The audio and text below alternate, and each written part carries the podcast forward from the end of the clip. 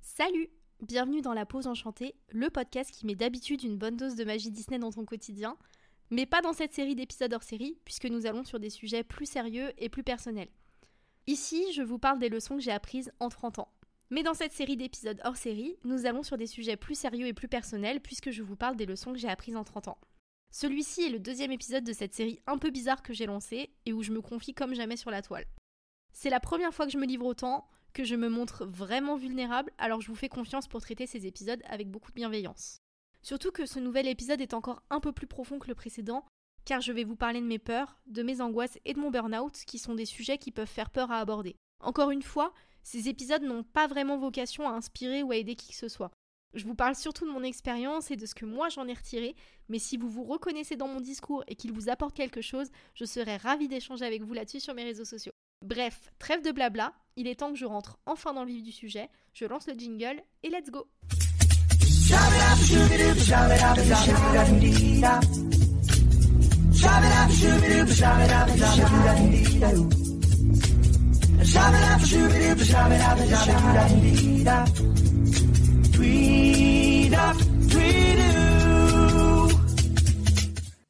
Dans le précédent épisode, je vous parlais donc du système de récompense que j'ai mis en place tout au long de ma vie et que j'essaye de combattre aujourd'hui. En réalité, avant d'être l'adulte que nous sommes, nous avons tous vécu des choses dans notre enfance qui nous ont marqués à différents degrés. Certaines sont plus évidentes que d'autres, comme ma difficulté à manger des épinards par exemple, et d'autres vous marquent de façon plus profonde tout au long de votre vie et font de vous la personne que vous êtes aujourd'hui. De mon côté, j'ai été élevée comme une enfant unique, car je ne voyais pas vraiment mes demi-frères très souvent. J'ai donc été seule face à moi-même pendant pas mal de temps et j'ai trouvé mes propres techniques pour essayer de m'en sortir le mieux possible. La première, et j'en parlerai dans le dernier volet de cette série d'épisodes, c'est de m'être enfermée dans un rôle de fille parfaite dans le but d'être aimée. Le second, et j'en ai pris conscience il y a très très peu de temps, c'est d'essayer de tout contrôler tout le temps partout. Ce que je vais évoquer dans la suite de cet épisode est assez personnel et je ne sais pas à quel point je vais rentrer ou pas dans le détail. Donc j'espère que ce sera le plus compréhensible possible pour vous, en tout cas je fais du mieux que je peux le stress n'est pas ton ami. Parmi les nombreux mécanismes de défense que j'ai mis en place tout au long de ma vie, il y a celui du stress et donc du contrôle. Je suis de mon côté quelqu'un d'extrêmement stressé, je dirais même angoissé, et le contrôle me permet donc d'essayer de le maîtriser au mieux. Sauf que chez moi, le stress, bah, c'est carrément un lifestyle, et ce, pour tout et pour rien. Par exemple, je prépare mes vacances un an à l'avance avec un programme complet, des listes de choses à faire, et je suis même capable de faire ma valise un mois plus tôt pour être sûr de rien oublier, car l'imprévu est très difficile à gérer pour moi. Ce qui sort de ma zone de contrôle est très facilement une source d'angoisse pour moi, et quand je suis angoissée, je suis incapable de réfléchir. J'aime prendre les devants, tout planifier à l'avance, et si c'est très sympa pour ceux qui voyagent avec moi sur le papier, dans les faits, ça peut être très très difficile à vivre. Parce que du coup, je suis pas très flexible, et quand les choses ne se passent pas comme prévu, bah, je peux très mal réagir. Je pense être la seule personne au monde à être autant stressée lorsque je suis en vacances qu'au travail. En toute honnêteté, il y a une petite partie de moi qui aime les conséquences de ce stress, car ça me pousse à être organisée et productive. Au travail, c'est un atout dans certaines situations car je suis capable d'abattre une très grande charge de travail dans un temps très restreint. Pour le mariage par exemple, j'ai un plan hyper précis de quoi faire avec des guides d'une quarantaine de pages pour les prestataires et la team d'honneur, une to-do list longue comme le bras et j'ai bien avancé sur ce qui reste à faire, à tel point qu'on pourrait limite se marier le mois prochain plutôt qu'en décembre, ce qui amuse beaucoup de mes amis d'ailleurs. Il y a très peu de temps, j'ai compris que le stress c'était sympa, mais que c'était pas vraiment mon ami. Parce que ce stress, il est un peu trop envahissant. Il me coupe l'appétit le matin au réveil, il m'empêche de dormir, il me cause des crises d'angoisse, il est là 24 heures sur 24, 7 jours sur 7 et sans me laisser aucun répit. Il me pousse à prendre tout à cœur, tout le temps, à me mettre une pression monstre lorsque je n'y arrive pas et que je suis fatiguée. Ou quand un imprévu survient par exemple. Mais cette prise de conscience, elle est vraiment très récente. Mon premier déclic a été lorsque l'année dernière, ma directrice m'a inscrite à une formation pour gérer mon stress je vais être hyper honnête, j'avais l'impression qu'au travail, on voyait rien du tout, qu'on ne le ressentait pas et qu'au contraire même, c'était plutôt attendu. Le fait qu'elle se soucie de mon bien-être et me demande de le faire a été une vraie révélation pour moi. Pendant deux jours, nous avons fait des exercices de respiration, de la méditation, trouvé des techniques pour se sentir mieux et comprendre nos mécanismes de stress. À la fin de chacune de ces journées, j'étais détendue et positive comme si j'étais une nouvelle personne. Ça, ça m'a aidé à réaliser que je pouvais vivre sans stress, que c'était beaucoup plus détente et que j'étais beaucoup plus légère à la fin de la journée aussi. Alors, depuis l'année dernière, j'ai pas fait une quantité astronomique de progrès sur le sujet, mais en prendre conscience, c'est déjà une clé importante. C'est le premier pas qui peut vous aider vous aussi à aller vers le mieux. Par contre, la préparation du mariage a été un véritable déclic pour moi dans ce sens-là. Il y a un mois, j'étais avec ma mère et je faisais le point avec elle sur les tâches qu'elle devait gérer le jour J. Le truc, c'est qu'elle n'a pas forcément très bien réagi et elle a remis en question certaines des choses qui étaient déjà bien établies dans ma tête. Et comme je vous le disais un peu plus tôt, je ne supporte pas quand les choses m'échappent et surtout pas sur un sujet comme le mariage qui me prend un temps infini à préparer. J'ai donc commencé à me sentir hyper mal et je me suis rendu compte que c'était pas du tout normal et encore moins sain. La réalité, c'est que je peux pas tout contrôler, et notamment le jour du mariage, pour profiter de ma journée, je vais devoir déléguer de nombreuses tâches. Seulement, plus les personnes sont nombreuses et plus les imprévus peuvent être eux aussi nombreux. Et j'ai pas du tout envie d'être une boule de stress ce jour-là. J'ai pas envie de rester concentrée que sur le petit couac que personne à part moi n'aura vu. Donc il va falloir que je fasse des efforts. Avec ma mentalité actuelle, le plus beau jour de ma vie peut devenir le pire en un claquement de doigts et ça, je suis pas prête à l'accepter. J'essaye donc de prendre de la distance avec ce faux ami qui est le stress, de gérer le maximum de choses que je peux faire seule et d'accepter que je ne peux pas tout maîtriser non plus. C'est une leçon qui est apprise dans la douleur car ton corps te parle. Le stress a certes des conséquences négatives sur mon mental, mais aussi sur ma santé physique. Vous le savez peut-être, ou pas d'ailleurs, mais j'ai des problèmes de dos assez importants qui ne font que s'empirer avec les années. Je vous ai d'ailleurs parlé dans l'épisode précédent de mon rapport au sport et de ma flemme aiguë, mais de mon envie de changer pour de bonnes raisons qui ne sont pas liées au poids cette fois-ci. Ce sujet reviendra très bientôt, j'en suis sûre, parce que j'en ai pas fini avec tout ça. Bref, mes douleurs. Il y a une partie liée au physique, bien sûr, mais la partie émotionnelle a aussi un rôle à jouer là-dedans. Il y a deux ans, un peu désespérée de ne trouver aucune solution à mes douleurs, je me suis rendue chez une kinésiologue. Pour ceux qui ne connaissent pas, un kinésiologue, c'est un professionnel de médecine douce qui fait le lien entre les douleurs que vous ressentez dans votre corps et votre passé. Votre corps garde les traces de ce que vous ressentez, comme si lors de votre enfance vous étiez une sorte de toile vierge et que au fur et à mesure des épreuves que vous viviez, elles se recouvraient petit à petit de taches de couleur. Après avoir décrit les symptômes physiques qui vous amènent ici, vous êtes allongé sur une table et vous donnez votre bras au kinésiologue. Et alors là, je sais vraiment pas comment je vais vous expliquer ça, mais en gros, elle arrive à faire le lien entre des endroits où elle sent que vous avez des tensions et votre passé de façon très précise. Et c'est assez impressionnant. Je précise quand même que je suis quelqu'un d'extrêmement sceptique et que j'en ai dit le moins possible pour voir si c'était pas juste du charlatanisme. Les exercices qui en ont découlé sont très étranges et prenants émotionnellement, mais ils m'ont aussi permis d'avoir des déclics inattendus qui m'ont bien aidé. Je ne vous demande en rien de croire ou pas à cette technique, je comprends qu'on puisse être assez euh, sceptique, dubitatif euh, face à ça, mais toujours est-il que de mon côté, ça m'a permis de me rendre compte que mon corps garde beaucoup de choses en mémoire et que je l'écoute pas assez de façon globale. Par exemple, lorsque je suis tendue ou stressée, je contracte ma mâchoire et certains muscles de mon dos qui me mettent encore plus en crise. Les douleurs à la mâchoire donnent ensuite lieu à des migraines terribles et mon dos à des visites d'urgence chez l'ostéopathe. Avec le stress, mon corps est très souvent en mode survie, ce qui n'est pas vraiment bon pour lui. Les tensions en permanence, c'est sain pour personne. J'essaye donc de prendre plus le temps, de faire de la cohérence cardiaque avant une période trop stressante et de me détendre avant de dormir, ce qui a réussi à résoudre mes problèmes de sommeil et j'en suis pas peu fière.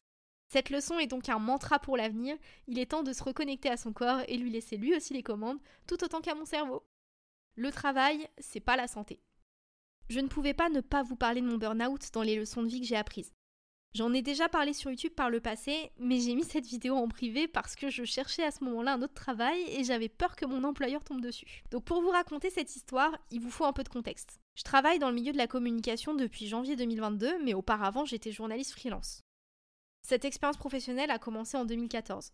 J'ai d'abord fait un stage de 6 mois pour un site internet de divertissement avant qu'ils ne me proposent de travailler pour eux en tant que freelance.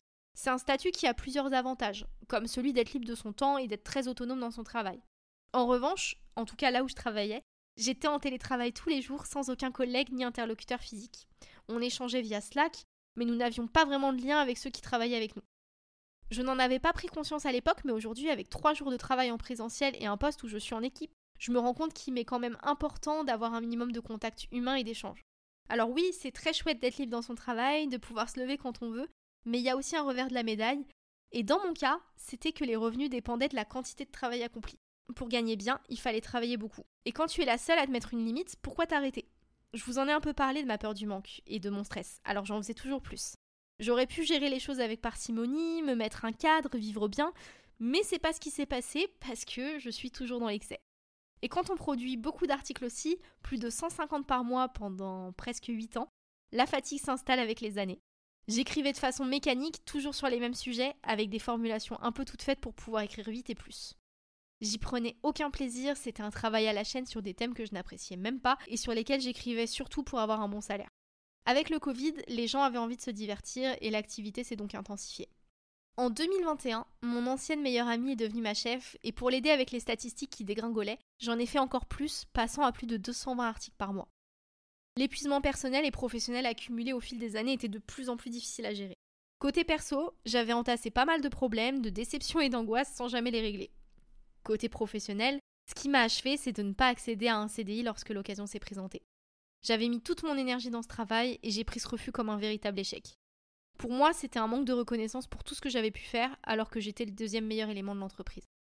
C'est à ce moment-là que j'ai complètement craqué et que mon burn-out a vraiment explosé. Je pense qu'il était là depuis un moment, mais je voulais pas l'écouter.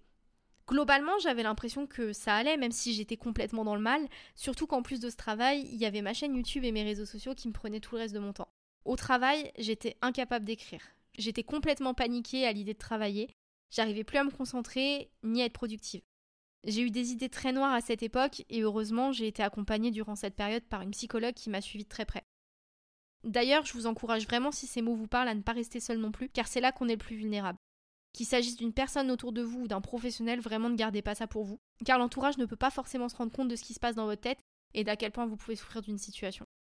Étant freelance donc, je n'avais le droit qu'à de petites indemnités maladie qui ne me permettaient donc pas de prendre une trop longue pause. Jusque-là, j'avais travaillé non-stop depuis la fin de mes études supérieures et c'était la première fois que je m'arrêtais. Je n'avais donc jamais eu de temps pour remettre les choses en perspective et me rendre compte que ce rythme effréné ne me convenait pas. La réalité, c'est que pendant tout ce temps, je ne m'attribuais de la valeur qu'à travers mon travail. Je ne me reposais jamais, même dans mes loisirs d'ailleurs. Que ce soit avec Pixie Tubeuse ou pas, j'avais besoin de faire quelque chose d'utile et ça, ça n'a pas encore vraiment complètement disparu à l'heure actuelle. Impossible de glander devant la télévision par exemple, il y avait toujours un but à mes loisirs, à mes voyages, comme s'il m'était interdit de me reposer. Pour moi, si je n'étais pas productive et efficace, je valais pas grand-chose.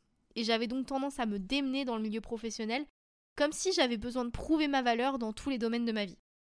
C'est aussi pour cette raison que le fait de ne pas avoir le CDI que je méritais m'a autant détruite. C'était la confirmation que je n'étais pas assez bien malgré tous mes efforts pour avoir ce poste, d'autant plus venant de la seule amie à qui j'avais tout donné. Ce mois et demi d'arrêt maladie m'a permis de faire le point sur ce dont j'avais besoin. Il était clair que je ne reviendrais pas à ce statut de freelance et que j'avais besoin d'une entreprise avec un cadre pour pouvoir me reposer en dehors de mes heures de travail. J'étais incapable d'écrire, j'ai même envisagé une reconversion professionnelle en me faisant accompagner pour un bilan de compétences. Au final, j'ai un poste avec des missions variées qui mélangent la vidéo, les articles, la gestion de projet et bientôt même des podcasts. Et même si c'est pas facile tous les jours, c'est un cadre qui est beaucoup plus sain pour moi. J'ai encore du mal à écrire aujourd'hui, ma plume est assez fluctuante.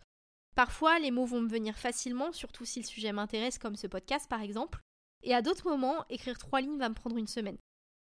Je dois être dans un calme complet, rédiger le matin, réfléchir mille fois à mes phrases, et j'ai plus aucune confiance en moi lorsqu'il s'agit d'écrire. Ce burn-out m'a laissé des séquelles, car de façon globale, il m'est très difficile de trouver mes mots, même à l'oral. J'ai l'impression d'être constamment fatiguée et de ne plus être capable de fournir la même énergie que celle que je mettais auparavant. C'est un peu comme si mon corps me mettait au repos forcé, que j'avais mis toutes mes forces et que je n'aurais plus jamais ma jauge d'énergie au maximum. Pourtant, ce burn-out a été une renaissance pour moi car il m'a permis de mettre en perspective mes réelles envies. Je refuse de me remettre un jour à nouveau dans cet état pour un job ou quoi que ce soit d'autre d'ailleurs. Je ne peux plus me forcer au-delà de mes limites. Et je me suis aussi rendu compte que j'étais pas vraiment une personne carriériste. Et ça, ça a été une révélation. Au contraire, J'espère avoir un maximum de temps pour moi et mes projets pour faire parler ma créativité, me sentir bien chez moi. Me focaliser sur le travail, ça me rend ni heureuse ni bien dans mon quotidien, car je n'aspire pas spécialement à gravir les échelons et à prendre trop en responsabilité. La leçon dans tout ça, c'est que l'équilibre entre vie professionnelle et personnelle est la clé. N'attribuez jamais votre unique valeur au travail que vous pouvez produire, car vous êtes une personne complexe avec une grande palette de qualités et de belles choses à offrir. Il est important de se sentir bien dans son travail car on y passe beaucoup de temps dans sa vie peut-être même trop si vous voulez mon avis, et cela ne doit jamais se faire au détriment de son bien-être et de sa santé. Arrête de saboter ton propre bonheur. La réalité, c'est que ce que j'appelle stress, c'est plutôt de l'anxiété. Mais ce mot me fait vraiment peur, alors je préfère lui donner d'autres noms. Et ce qui guide mon petit monde d'angoisse, c'est bien la peur. Mes peurs à moi, elles sont nombreuses, même si en ce moment j'ai décidé de les affronter. J'essaye de les prendre une par une pour ne plus vivre dans la peur. L'une d'entre elles, l'une des pires d'ailleurs, c'est la peur de l'abandon de tout perdre, dans tous les sens du terme. Cette leçon, elle est très douloureuse et aussi un peu difficile à vous livrer parce que j'en ai honte. Peu de gens autour de moi sont réellement au courant et en vous parlant de ça, je me mets un peu à nu parce que beaucoup de mes actions sont liées à cette peur. Parmi les rares personnes qui restent encore à mes côtés, j'ai toujours peur du pire et donc je peux facilement tout saccager sans m'en rendre compte, surtout avec ceux que j'aime le plus. Lorsqu'un bonheur m'arrive, lorsqu'il n'y a aucun orage à l'horizon dans ma vie pendant un certain temps, je me dis que quelque chose de négatif va forcément arriver et donc que je dois être préparée au pire. Sans m'en rendre compte, ça me pousse à m'auto-saboter toute seule, à détruire des situations qui étaient plutôt sympas ou des relations auxquelles je tiens réellement. Je sais pas si je suis la seule ici, et si vous êtes encore là à m'écouter d'ailleurs, mais euh, mes leçons, moi, je les apprends dans la douleur. Celle-ci, je l'ai réalisée lorsqu'il y a quelques semaines, on se disputait beaucoup avec tonton Pixie et notre futur mariage a été remis en question. Je me suis rendu compte que j'étais l'allumette qui était à l'origine de l'étincelle de toutes nos discordes et qu'à chaque fois que le ton pouvait monter, je me préparais immédiatement à la rupture. Je l'aime comme j'ai jamais aimé personne et j'aurais l'impression que mon monde s'écroule s'il n'en fait plus partie. C'est une relation qui me challenge car c'est la première fois que quelqu'un me connaît aussi bien et bouleverse mes mauvais schémas, me pousse à me transcender rien que par sa présence. C'est donc aussi la relation la plus précieuse que j'ai dans ma vie et celle que j'ai le plus peur de perdre aussi. Sauf que, plutôt que de chérir ce que j'ai déjà et de prendre soin de cette relation, je pense sans cesse à ce qui peut arriver de pire et j'anticipe. Je le fais pas exprès, mais en anticipant toujours le pire dans le but de contrôler toutes les situations, je crée des problèmes qu'il n'y a pas et donc je pourris une relation où tout va très bien de base. Peut-être parce que le vrai bonheur me fait peur, que je risque de tomber de mille étages si d'un coup les belles choses s'arrêtent sans que je les vu venir. La réalité que je commence à comprendre, c'est que la vie elle est faite de haut et de bas, et que le malheur peut arriver à n'importe quel moment sans crier gare, et de n'importe quelle façon, même la plus imprévisible. Si jamais un jour cette histoire se termine, je ne pourrai pas forcément le voir venir, ni tout faire pour empêcher que ça arrive, car mille scénarios différents peuvent arriver. En se préparant uniquement au pire, on se prive de toutes les belles choses qui peuvent nous arriver et on profite pas réellement lorsque le bonheur est là. On ne le voit même pas car on est trop concentré sur la peur de perdre ce qu'on a en fait. Il est donc temps d'arrêter de saboter son bonheur et d'accepter ce qui nous arrive de bon, d'en profiter tant que ça dure, et de s'appuyer sur ces jolis souvenirs si un jour les nuages pointent le bout de leur nez. En faisant le bilan de toutes les épreuves que j'ai pu vivre sur mes 30 premières années, j'ai réalisé que, malgré ce que je pensais, j'avais trouvé les ressources en moi pour m'en sortir et devenir plus forte. Finalement, toutes ces choses qui me sont arrivées et que je n'ai pas vu venir m'ont transformée et m'ont permis d'arriver à quelque chose de meilleur, comme ma précédente rupture qui m'a fait rencontrer l'amour de ma vie, mon burn-out qui m'a permis de comprendre ce dont j'avais réellement besoin par exemple. Pour moi, rien n'arrive par hasard, il y a toujours quelque chose de bon, une leçon à apprendre de quelque chose de négatif qui nous arrive. La vie, ce n'est pas que de la peur ou que de la douleur. Et ça, il faut savoir en profiter. Nous vivons dans un avenir incertain, avec des guerres autour de nos frontières, une planète qui souffre, une inflation qui nous prend de plus en plus à la gorge. Mais la vie, c'est aussi plein de petits bonheurs, de rires, de jolis moments du quotidien. La vie, c'est une succession de journées, et nous seuls avons le pouvoir de décider si nous les verrons d'un œil positif ou négatif. Mon objectif à moi, c'est d'essayer de faire un peu mieux chaque jour et de me dire que si tout n'est pas parfait, loin de là, au moins j'aurais essayé. C'est donc la fin de ce second épisode hors série sur ces leçons apprises en 30 ans, et très clairement c'est celui que je redoutais le plus, car le dernier qui compose cette série sera heureusement un peu plus joyeux. Comme je vous le disais, les épreuves de ma vie sont aussi celles qui m'ont forgé et m'ont permis de devenir la personne que je suis actuellement. Mais les vivre, comprendre ces traumatismes et subir leurs conséquences au quotidien n'a pas été simple pour moi, loin de là. Dans le prochain épisode, je vous parlerai des leçons sur le fait de faire la paix avec soi-même. Un vaste programme. En attendant le prochain épisode, prenons soin de nous. Et encore une fois, un immense merci de me suivre sur cette introspection.